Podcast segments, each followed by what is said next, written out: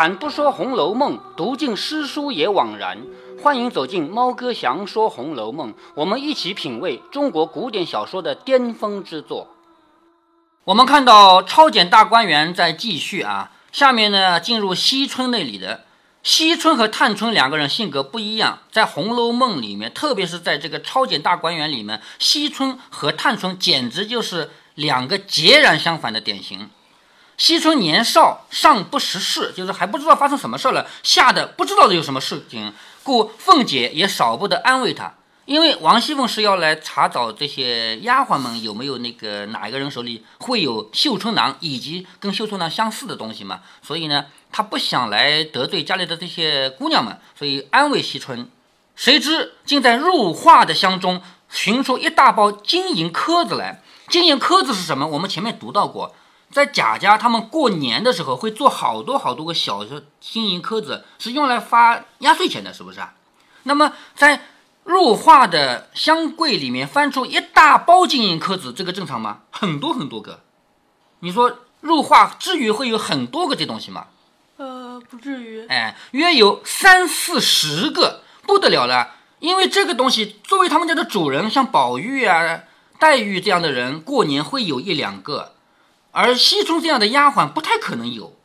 而且他非但有，他有三四十个，而且还有一副玉带板子。什么东西呢？就是男人在腰带上戴的这个腰带的装饰品。我们现在的皮带不是前面有一个头吗？是不是啊？那古代的腰带呢，在前面也有一个这样的装饰品啊。好，找到男人的东西了，还有一包男人的靴袜等物，靴子和袜子这些东西就不正常了，因为入画是女的，入画箱子里怎么会有男人的东西？有这么多个金银颗子，而且还有男人的装饰品，男人的袜子和靴子。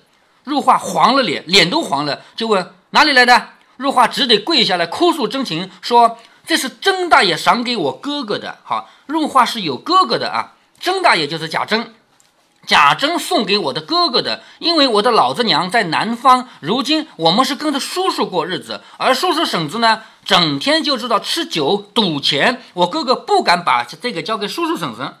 爸爸妈妈在南方，不在这里。叔叔婶婶就知道赌吃酒赌钱，你说他的哥哥受了贾政的礼，敢交给叔叔婶婶吗？肯定不肯，不敢，是不是啊？所以呢，就交给入画来收藏了。所以呢，我哥哥怕交给他们又花掉了，每每得了，悄悄的烦老妈妈带进来，叫我收着的。惜春胆小，见了这个也害怕，说我竟然不知道，这还了得？二嫂子，你要打他，好歹带到外面去打，我是听不惯的。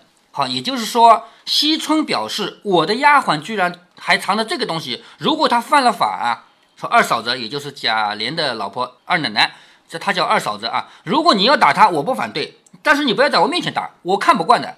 凤姐笑着说：“这个话如果真的，倒也可恕，只是不该私自传送进来。”好，王熙凤说的话是这样的啊，如果这个真的是贾珍送给你哥哥。你哥哥不是偷来的，不是抢来的，不是骗来的，那么没有违法，对不对？但是呢，有一件事你们违法了，就是不该把园子外面的东西偷偷的传到园子里面来，放在这里面，这种事情不该做。好，王熙凤说的话，这两层意思都明明白了吧？你哥哥的东西来源不犯法，但是不该传到这里面来。这个可以传递，什么不可以传递啊？就是。为什么说他哥哥的东西不能传到这里面来收藏呢？如果这个可以传，还有什么不能传的？这倒是传递人的不是了。也就是你的哥哥不可以进大观园，而你呢又不可以出去，你们最多在二门那儿见一面，是不是？究竟是谁帮你传进来的？这是传递人的不是了。如果这个话不真，如果是偷来的，那我想就别活了。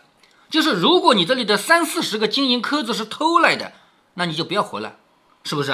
偷这么多的东西，这么值钱的东西。入画跪着哭着说：“我不敢扯谎，奶奶只管明日问我们奶奶和大爷去。如果说不是赏的，就拿我和哥哥一同打死无怨。好，你明天去调查。如果这个不是贾珍赏给我哥哥的，如果这个是偷来的、抢来的、骗来的，我和我哥哥两个都被你打死，我们没有怨言。”凤姐说：“这个自然要问的，只是真赏也有不是，谁许你们私自传送东西的，你且说是谁接应，我就饶你，下次万万不可。好，这个东西。”我刚才说过了，只要不是偷来的、骗来的、抢来的，没有事儿。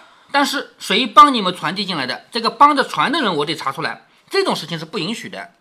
惜春说：“嫂子别饶他这次才可以啊！你看惜春和探春有多大的不一样？探春刚才说的是你们收我可以，想收我的丫头没门儿，是不是啊？但是惜春说什么？嫂子你要饶他不行，我不许你饶他，你别饶他这次才可以。这里的人多，如果不拿一个人做法的话，那些大的听见了又不是怎么样的。嫂子你要饶他，我也不依。好，惜春对自己的丫鬟是截然不一样的吧？”他说：“嫂嫂，如果你饶他，我不听，我不同意你饶他。”凤姐说：“素日我看他还好，谁没个错呢？这就第一次嘛。如果将来再犯第二次的话，就两罪一起罚。”这个话已经是退一步了。王熙凤主动要退一步，说不要罚他了，他就是第一次犯错嘛。如果将来还犯错，那就再罚他好了，是很给惜春面子了吧？你的丫鬟我们不要惩罚了。结果惜春说什么？如果说传递再无别个。必定是后门上的张妈，她常和这些丫头们鬼鬼祟祟的，这些丫头们也都肯照顾她。凤姐听说，就是叫人记下来，将东西暂且交给周瑞家的拿着，就是这些金银壳子之类的东西啊，不一定来源正常嘛，叫周瑞家的先拿着，等明天再议啊。于是别了惜春，方往迎春房里来。我们看到了，在惜春那里得到的，就是看到的结果，惜春这个人的做人方式和。探春截然相反，一个是绝对保护自己的丫鬟，一个是把自己的丫鬟往火坑里推。我是干干净净的啊，我不允许你原谅他。好，然后来了迎春这里，迎春已经睡着了，丫鬟们也才要睡，众人叩了半天的门才开，因为这已经比较晚了嘛。迎春这个人不是一个比较懦弱的人嘛，比较古板的人嘛，所以呢，他就直接睡了啊。丫鬟们也要睡，敲了半天的门才开。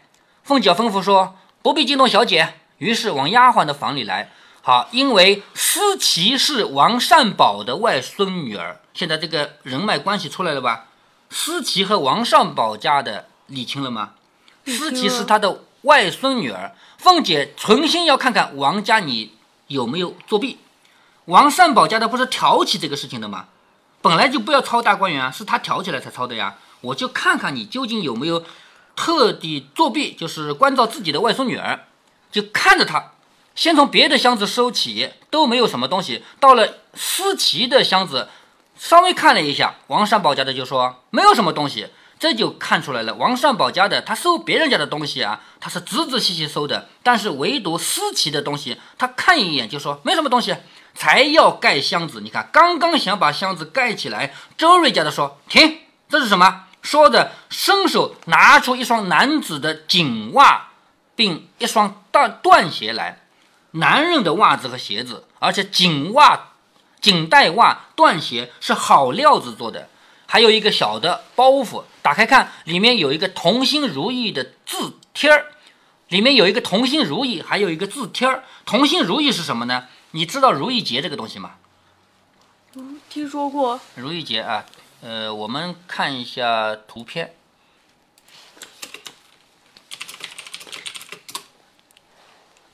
啊，这就是如意结，用丝绳子可以呢编成这样子，是用手工编出来的啊。如意结像这种呢，就是大的了，挂在家里的，这个是身上挂的。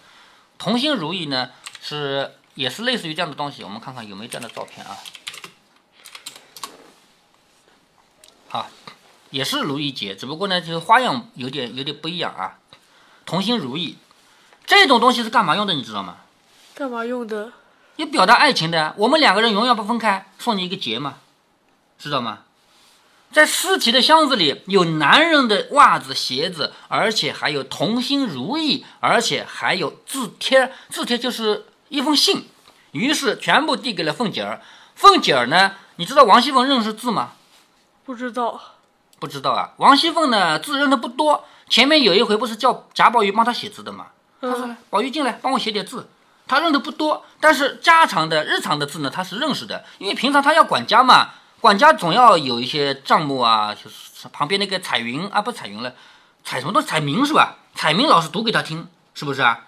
其实王熙凤呢稍微也能认几个啊。王熙凤管这么多年家，原来他不认识字，但是现在呢，他平常的字也能认识一些。于是他就看那个贴子，那个贴子是大红双喜的笺贴，大红色啊，还是双喜的。上面写的什么？说上月到你家来了以后，父母已经察觉我们俩的关系了。但是呢，姑娘你没有出阁，还不能完你我的心愿。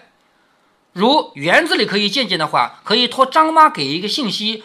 如果能够在园子里一见，比家里说话要方便。千万千万啊！你给我的香袋两个，现在我已经查收，我给你香珠一串，略表我心，千万收好啊！看得出来这是什么信了吗？看出来，是吧？这封信就是情书嘛。告诉你啊，咱们俩偷偷摸摸感情好这个事情，父母已经知道了，已经有点发现了，不能再让父母看见了。所以我们要相会呢，就在园子里来会。而且呢，你给我的东西我收到了，我现在再给你两个东西。下面的签名是谁呢？是表弟潘佑安拜具。潘佑安这个名字，你一看你能想到谁？谁？潘安啊，咱们潘家的人嘛。说到古代的美男子，最美的不就是潘安吗？是吧？最美的男子潘安，最有才华的子建，所以说到古代的男子潘安子建嘛。这个人叫潘佑安，也就是说，从他的名字看来，这个人是第二个潘安，是不是？当然，这个起名字起的这样子，不表示他真长得这样啊。父母起名字有可能，而且这个是曹雪芹起名字，很有可能有点反讽的意义啊。凤姐看着不怒反而乐，你看啊。本来看到这个应该会很愤怒的，因为那个年头不允许自由恋爱嘛。这样的书信，这样的东西被发现了，本来应该是愤怒的。但是王熙凤不怒反而乐，为什么凤姐要开心呢？为什么？因为被抓到的不是他这个帮派，恰恰是那个王善保家的外孙女啊，明白了吧？现在你王善保家的不是挑弄是非要来搜大观园的吗？结果别人都没搜出问题来，搜了你自己家的亲戚啊。所以王熙凤看到了，就反而高兴了。别人呢，有的不认识字啊。王家的素日并不知道他的姑表姐弟有这么一段风流的故事。看到这个鞋袜呢，心中已经有一些毛病了。也就是看到尸体的箱子里有男人的鞋袜呢，心里就打鼓了。看到一个红贴子啊，而且看到王熙凤又笑，他们就说一定是他随便写的账目吧，不成个字，所以奶奶见笑了。他们以为这是思琪记的账，因为记得不好，王熙凤才笑的。因为王熙凤自己是个管家，管得清清楚楚的。如果他发现别人记账记得很乱的话，一定会笑嘛，是不是？王熙凤笑着说：“哎呀，正是这个账算不过来啊！你是思琪的老娘，他的表弟又该姓王啊，怎么姓潘呢？就是问这个王善保家的，你是思琪的亲戚呀，那他的表弟不应该是你家的小小孩吗？他怎么不姓王要姓潘呢？”王善保家的见他问他这么奇怪，只好勉强着说：“思琪的姑妈嫁给了潘家，所以呢，他的姑表兄弟姓潘。上次逃走了的潘佑安就是他的表弟。好，我们弄清楚了吧？那一次鸳鸯在园子里遇到的就是思琪和潘佑安。后来第二天潘佑安不就逃掉了吗？”凤姐笑着说：“这就是了。”于是就说：“我念给你们听听啊！”说着从头念了一遍。你看一个。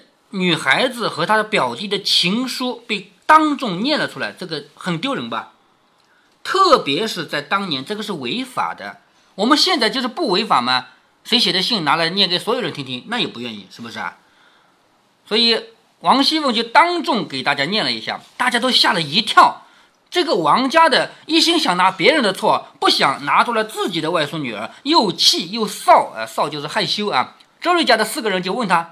你老人家可听见了，明明白白，没有什么好说的了吧？如今据你老人家该怎么办？就是周瑞家的等等周边的人都是跟王善保家的是不和的呀，都不是一个帮派呀。听说他已经倒霉了，就拿他开心。哎，你听清楚了没有？那么我问问你啊，根据你的判断，这该怎么办？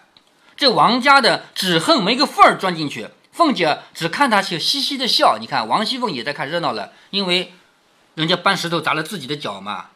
王熙凤就看着他嘻嘻的笑，向周瑞家的说：“这倒也好，不用你老娘家操一点心，他鸦雀不闻的给你们弄了一个好女婿来，大家可省心。”这个话在我们现在看出来没有什么问题啊，在当年看出来就是一个很大的讽刺，因为没有哪一个男女可以自己找老公找老婆的，都是要通过父母之命、媒妁之言的。所以王熙凤说：“不要你们操心了，自己弄了个好女婿了，你们不是省心了吗？”是略过了父母之命、媒妁之言这一个环节了，你们都省心了吧？但是你别忘了，这个是违法的嘛。所以王熙凤这个是调侃他们、嘲笑他们。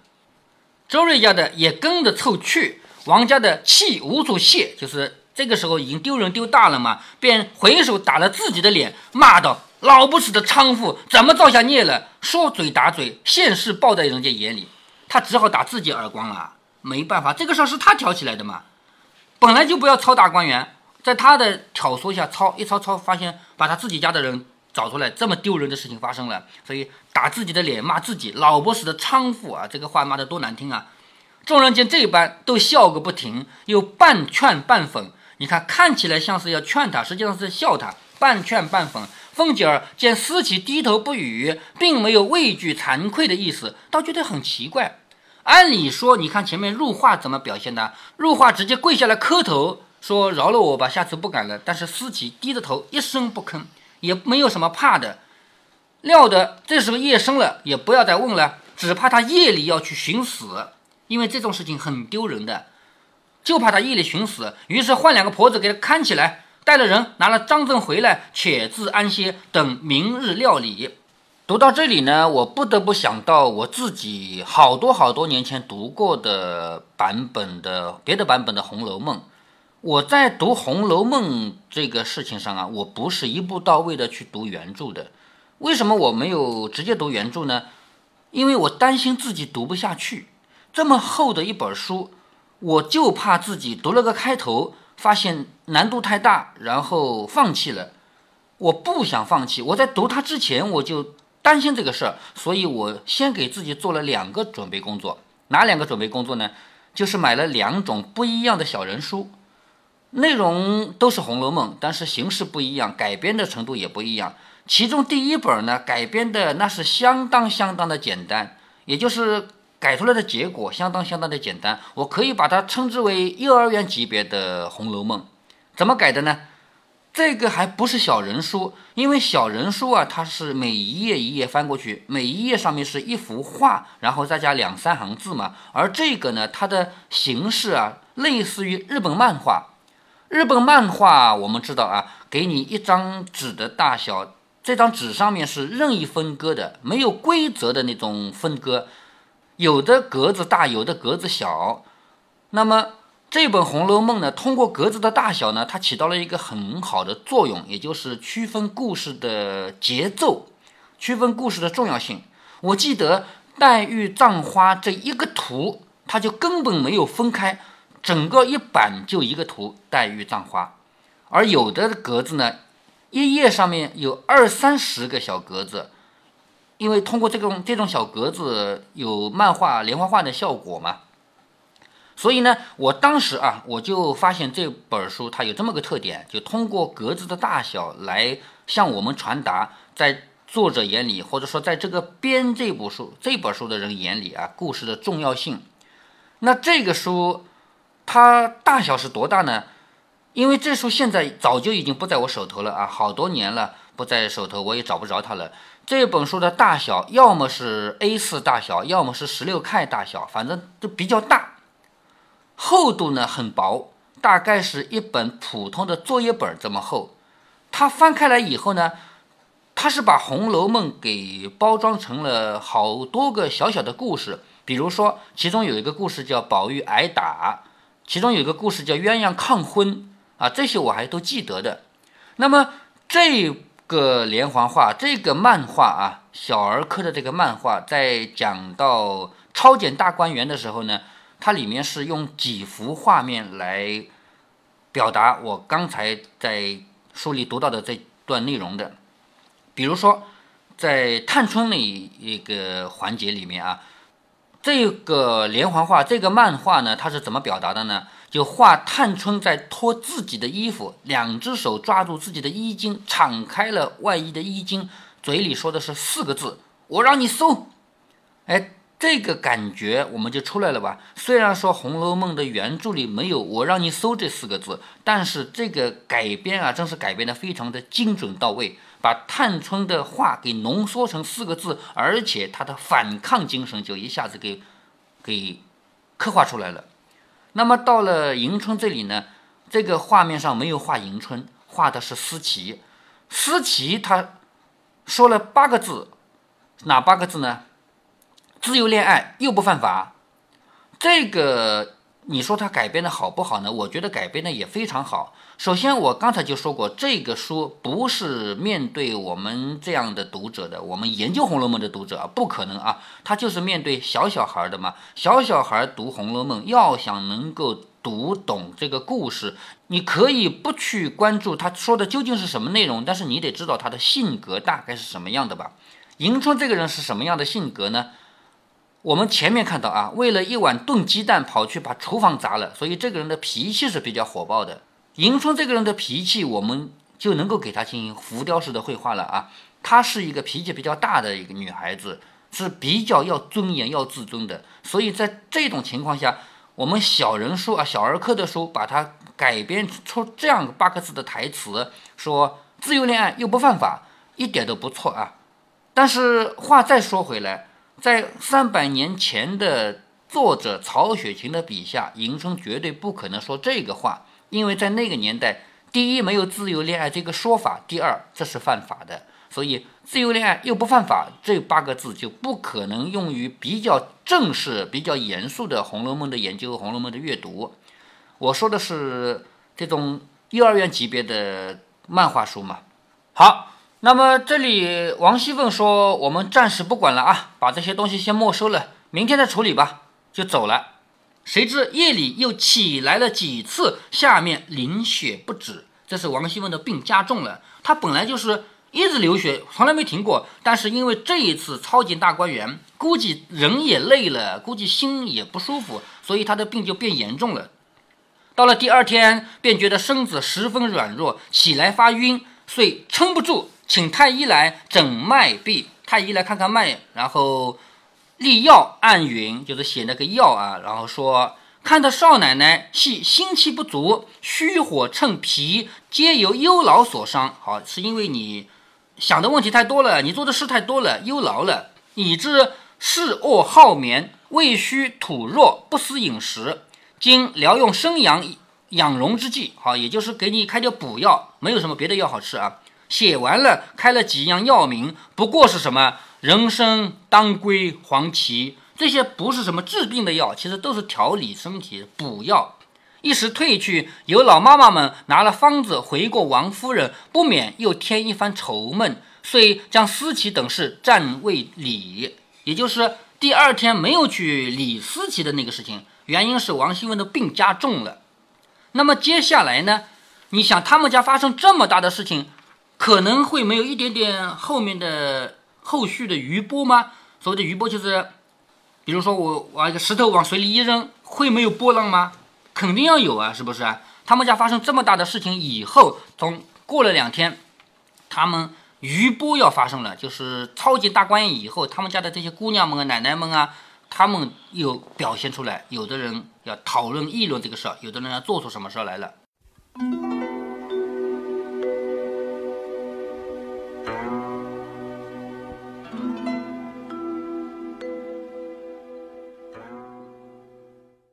贾家的这三个春，咱们一直说他们性格各异，但是前面大半部书对迎春和惜春的个性其实是缺乏细节的，只有探春，我们可以通过探春李家看到她很多表现。所以三春的大对比实际上发生在抄检大观园的这一回，而探春和惜春的对比简直就是楼顶和地下室的差别。一个是你有事冲我来，不许惊动我的丫鬟；另一个是你不许原谅我的丫鬟，就算她没犯什么大错。在抄检大观园的过程中，作者的笔墨着重给了三个人，哪三个人呢？不是迎春、探春、惜春，而是探春、惜春和思琪。其中探和惜，咱们刚才说过。至于思琪呢，这一次他成了不是主角的主角，或者说成了众人瞩目的焦点。思琪这个人物其实是让我们又爱又恨的，他敢作敢为，敢爱敢恨，可是又得理不饶人。这一次，他是整个超检事件中查出来最大的罪人。书中对他的描写是，并不畏惧惭愧，所以完全可以说他是有胆有识。